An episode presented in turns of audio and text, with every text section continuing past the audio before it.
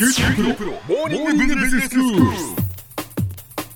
日の講師は九州大学ビジネススクールで産学連携マネジメントがご専門の高田恵先生です。よろしくお願いします、はい、よろしくお願いします。先生今日はどういうお話でしょうか？今日はですね、ちょっと面白い話します。はい。まあ今まで面白くなかったかというと、決してそうではないんですけど、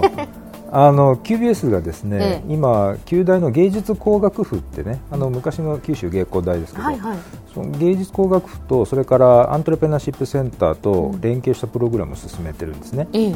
でこのデザインとビジネスとアントレプレナーシップの連携っていうものが一体どんな意義とか狙いを持つのかっていうのを解説してみたいと思います。はいで先生ここでいうデザインですけれども、はい。い、わゆるその見た目がどうだっていうそのデザインではなくてもうちょっとこう大きな意味でのデザインですはい。よね。ええあのよくプロダクトデザインとか、まあ、かっこいいもののデザインみたいなのありますけど、はい。そういう狭い意味のものの形っていう意味でのデザインじゃなくて、もっと広いこう仕組みだとか、うん。そういうのも含めた広い概念で捉えていただければと思います。はい。でそのデザインの力っていうのを経営に生かしましょうという動きがやっぱ最近すごく増えてるんですね。えええで世界的にも注目されていて、そのための人材育成とかあるいは実験的な場作りっていうのは特に大学みたいなそのいろんなことを試行錯誤できる場所で行われてるんですね。えはい。で例えばスタンフォード大学に D スクールっていうのがあって、ええ。でこれ所属の学部に関わらずいろんな学生が集まってでいろんな科目とかプログラムを、まあ、そこで受講すると、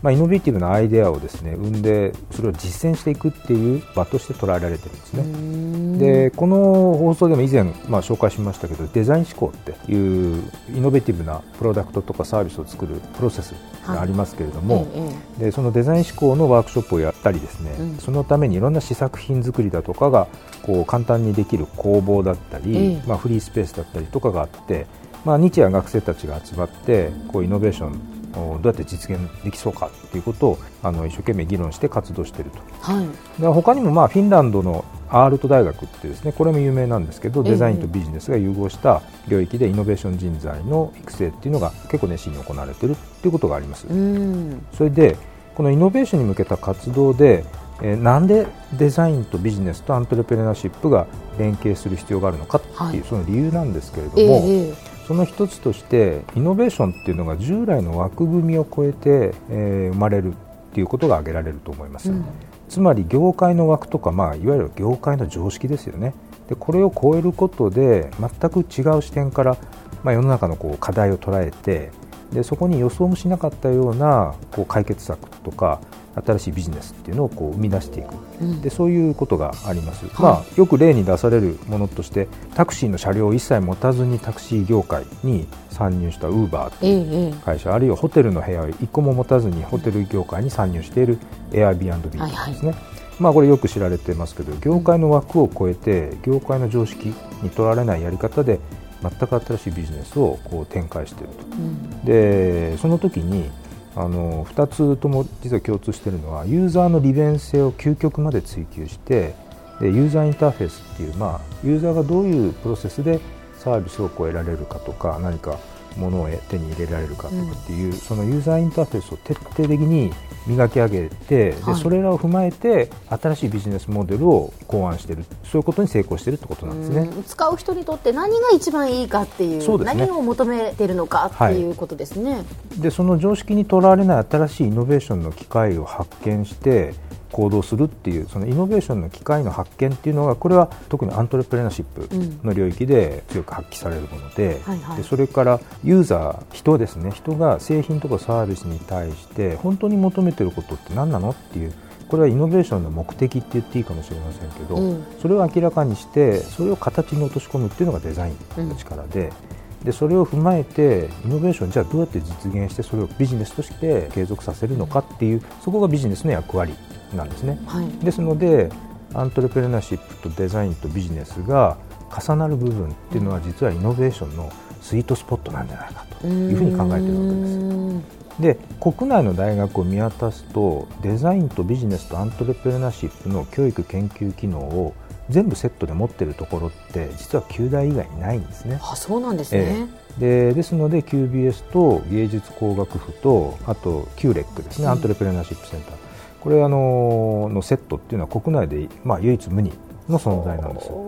なので、まあ、この3組織が実は今年9大内のですね、うん、提案制度に応募したらですね採択されまして、うん、え実は人員と予算がつくことになったんですね。で今後ですね例えばデザインの学生とビジネスの学生、うん、まあ、QBS の学生ですねが一緒にチームを作ってまあ、授業構想をこう作っていけるような新しいまあ教育プログラムを開発していこうというふうに考えているんですね。で将来的にはまあ何かそういうこうコースみたいなものが設置できればというふうに考えています。であとこの連携ってですねデザインとビジネスとアントレプレナーシップの連携ってですね、うん、旧大の中の他の部局にも結構ポジティブな影響があるなと思ってるんですね。でデザインとビジネスとアントレプレナーシップがこう融合する枠組みをですので学内のある種共通基盤として、うん、えー、プラットフォームとして機能させようと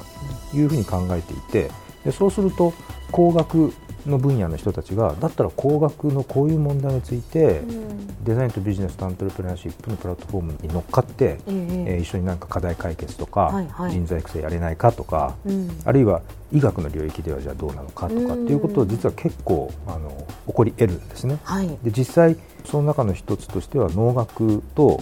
今新しい話が始まっているということもあります。そうなんですね。だから今までだったら、ね、その専門分野はその専門の枠内だけでやってきたことがそうそう。その枠をこう超えて、はい、お互いがこう、ね、自分たちが持っているこう力というのをこう共有することでそうです、ね、より良いものが生み出されるその通りなんです面白いものができる、はい、ということなんですね。これは旧大ならではじゃないかなと思いますね。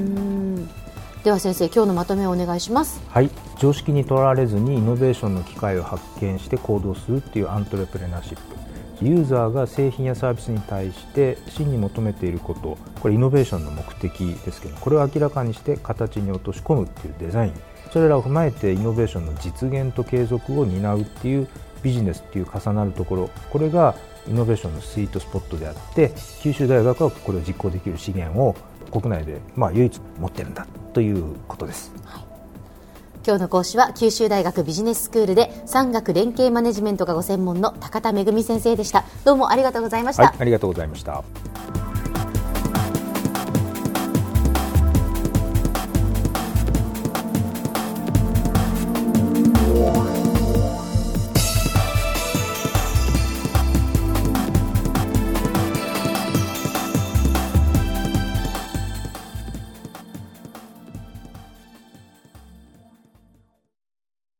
QT プロは通信ネットワーク、セキュリティ、クラウドなど QT ネットがお届けする ICT サービスです。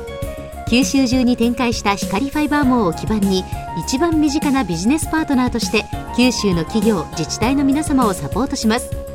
詳しくは QT プロで検索を。